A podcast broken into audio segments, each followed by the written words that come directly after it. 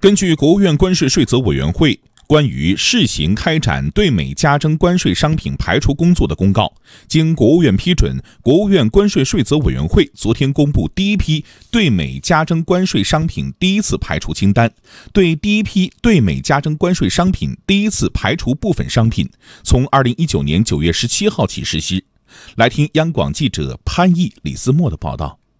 二零一九年六月三号到七月五号，对美加征关税商品排除申报系统接收第一批商品排除申请，企业申请踊跃，税委会组织对有效申请逐一进行审核，开展调查研究，听取相关专家、协会、部门的意见，按程序制定公布排除清单。中国国际商会法律服务部专家陈怀生介绍，根据我们这个商品排除试行工作办法，呃，主要从三个方面，第一个呢，就是我们这个。呃，自美进口商品这个可替代性的是否存在困难？另外一个呢，就是我们这个加征关税对这个我们的申请主体啊，造成哪些严重的这个影响？第三个方面是从这个行业的角度，我们加征关税对这一类商品的相关的行业造成哪些严重的结构性的这种影响？主要是这三个方面。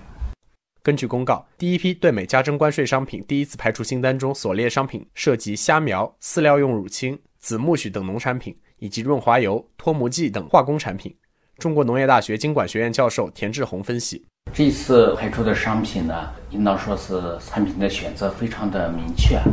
我们主要选择了这个畜牧养殖业的一些投入品。这个产品从那个反制清单里面排除出来呢，进口和使用这些呃那个投投入品的企业都因此而能够降低成本，对整个行业发展是有利的。对我们的这个畜产品的市场供给也是有利的。中国石油和化学工业联合会副秘书长赵志平认为，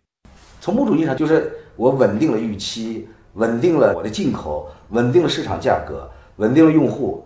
对他来讲，这一年的运行就非常的安稳了。